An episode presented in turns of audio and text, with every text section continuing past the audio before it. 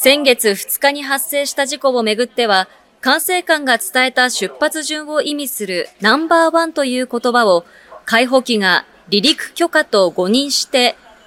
日航機と衝突したとみられていて、現在、運輸安全委員会が指示を取り違えた経緯などを調査しています。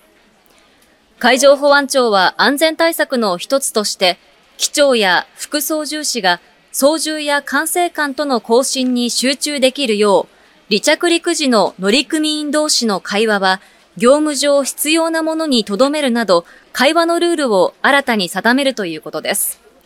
全国にある海保の航空基地で試験的に始めていて、効果を検証した上で内部の運航規定などに盛り込むということです。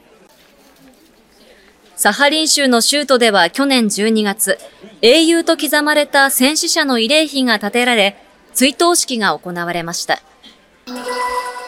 サハリン州のリマレンコ知事は、ロシア政府が死者数を明らかにしない中、毎日のように地元出身の戦死者名を SNS で公表しています。またここに書いてありました。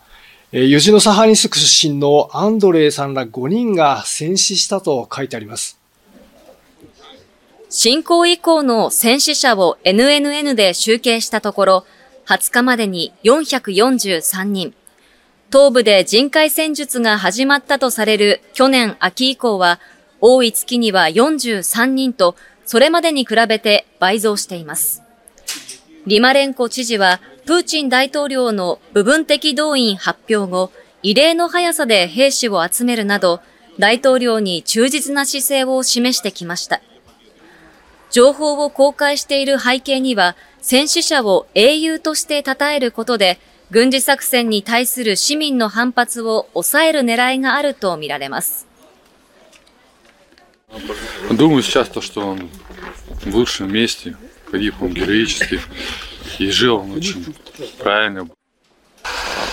ウクライナ東部の戦闘で優位に立ちつつあるとされるロシア側でも戦死者は増え続けています。一人でも多くの方を救出したい。避難所において、えー、不安な生活を送っておられる被災者の方に少しでも安心感をお届けしたい。まあそういう思いで、えー、一生懸命、えー、勤務している、まあそういう職員に、この3日間、数多く出会いました。あ彼らの労を本当に心からねぎらいたいという思いであります。警察庁によりますと、これまでに全国からおよそ5万5千人の警察官が石川県に派遣され、救助活動や防犯活動などに当たっていますが、露木長官は今日、パトロールなどを行う14府県警からの派遣部隊を激励しました。長官は昨日、輪島市の避難所に設置された防犯カメラを視察しました。被災地では震災に便乗した犯罪が50件発生していて、警察庁は防犯対策としてすでに703台設置している防犯カメラの数をさらに増やし、犯罪抑止に努めるとしています。松崎容疑者が車から出てきました。これから実況見分が行われます。この事件は今月3日、名古屋市中区の路上で、47歳の男性が逆走してきた電動キックスケーターにひき逃げされ大怪我をしたものです。警察は運転免許が必要な電動キックスケーターを無免許で運転し、危険を生じさせる速度で逆走した上、男性を跳ねてそのまま逃走したとして、松崎和則容疑者44歳を逮捕していました。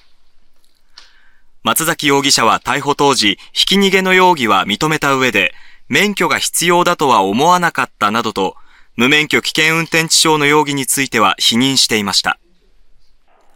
警察は今日、現場の道路を規制し、松崎容疑者を立ち会わせて実況見分を行い、当時の状況を確認しました。警察によりますと、逮捕された武田和馬容疑者は、去年2月の夕方、相模原市の路上で、当時中学2年だった少女の胸を触るなどのわいせつな行為をした疑いが持たれています。二人に面識はなく、武田容疑者は NHK の職員を語り、取材を装って少女に声をかけて胸を触ったということです。少女の母親からの通報で発覚したもので、武田容疑者は調べに対し、女性と話をした記憶はなんとなくあるが、体を触った記憶は曖昧と容疑を否認しているということです。Oh.